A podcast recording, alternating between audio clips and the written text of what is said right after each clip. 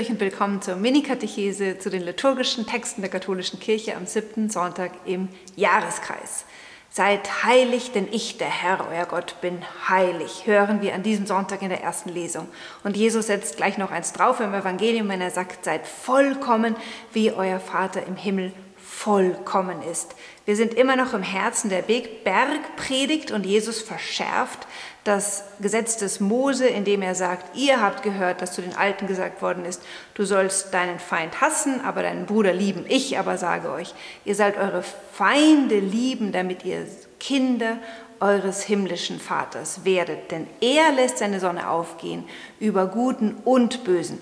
Jesus stellt uns hier ein Ideal von ethischer, menschlicher hm, Vollkommenheit vor Augen, die menschlich unmöglich ist, das menschlich unmöglich ist. Wie also kann es sein, dass Jesus uns ein Ideal vor Augen stellt, das jeden Menschen hoffnungslos überfordert und dass, wenn wir es aus eigener Kraft erreichen müssten, tatsächlich eine Art moralischer Hochleistungssport wäre.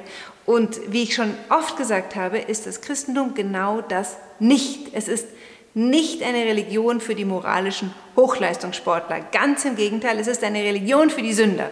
Also, wo ist die Lösung? Wie können wir heilig sein, wie unser himmlischer Vater heilig ist?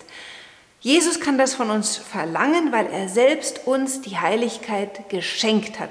Im Hebräerbrief heißt es im zweiten Kapitel, er, der heiligt, und sie, die geheiligt werden, stammen alle von einem ab. Wer ist es, der heiligt? Jesus Christus. Wir sind diejenigen, die er heiligt. Wie? Durch sein Sterben am Kreuz, indem er uns neu geboren hat und uns zu Kindern Gottes gemacht hat, wie der Galaterbrief im vierten Kapitel Verse 5 bis 7 sagt. In der Taufe, da wird uns das Erlösungsgeheimnis zuteil, haben wir Anteil bekommen an der göttlichen Natur. 2 Petrus 1,4. Ja? Seit der Taufe sind wir Glieder am Leib Christi und Tempel des Heiligen Geistes. Davon hören wir in der zweiten Lesung im Korintherbrief im dritten Kapitel. Wir sind Tempel des Heiligen Geistes. Das heißt, der Einzige, der wirklich heilig ist, wohnt in uns und schenkt uns Anteil an seiner Heiligkeit seit dem Tag, da wir getauft wurden. Und jetzt ist es die Aufgabe eines jeden Christen, egal in welchem Stand, ja, vom Papst bis zum kleinsten geborenen Baby, bis zum Christen im Gefängnis, äh, Single, verheiratet, ganz wurscht, jeder Getaufte ist jetzt zur Heiligkeit berufen. Das heißt, er soll dieses Geschenk, das er in der Taufe empfangen hat, mit Kraft und Hilfe des Heiligen Geistes sich entfalten lassen. Wie machen wir das? Ganz allein durch eine innige Verbindung in Christus, ja? In der, seit der Taufe können wir mit Paulus sagen, nicht mehr ich lebe, sondern Christus lebt in mir. Und umso inniger ich Christus erlaube, sich mit mir zu vereinigen, umso mehr wächst diese Heiligkeit in mir. Wie geschieht das? Also, erster Schritt, habe ich schon gesagt, ist die Taufe. Diese Taufe will ständig erneuert werden. Das heißt, wenn wir spüren, dass wir die Taufgnade verloren haben, durch bewusste Sünden, aber auch durch unbewusste, dann steht uns, ihr kennt das schon, mein Lieblingssakrament zur Verfügung, die heilige Beichte.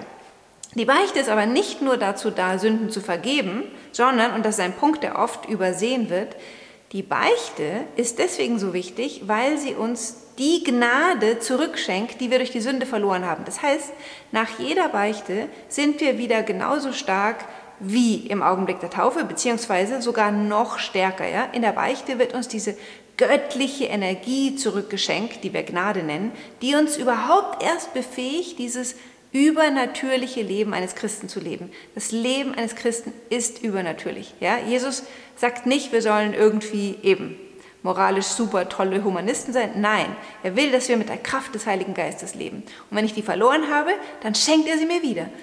So, in jeder Beichte kriege ich mehr Gnade, als ich durch die Sünde verloren habe. Deswegen geht der erwachsene Katholik eigentlich einmal im Monat beichten. Das könnt ihr vergleichen mit einem Hausputz. Ähm, auch ein Haus muss man öfter als einmal im Monat reinigen und deswegen gehe ich persönlich zum Beispiel sehr gerne viel öfter als einmal im Monat beichten. Jedes Mal spürt man diese Kraft, ha, wenn ich mich über meinen Nachbarn geärgert habe oder schlecht über ihn geredet habe, Zorn hatte etc., dann geht alles weg und man spürt wieder diese Kraft der Liebe in sich. Und dann kann ich mit der Liebe Christi lieben.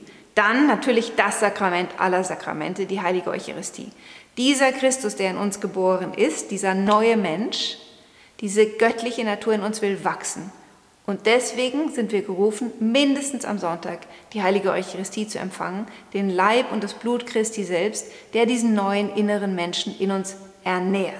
Wenn möglich, natürlich sogar am liebsten noch öfter, denn wir beten ja im Vater unser, gib uns unser tägliches Brot. Ja, umso öfter wir Christus in der Eucharistie empfangen, umso stärker wird der innere Mensch, umso tiefer werden wir mit ihm eins und umso mehr können wir aus seiner Kraft heraus leben.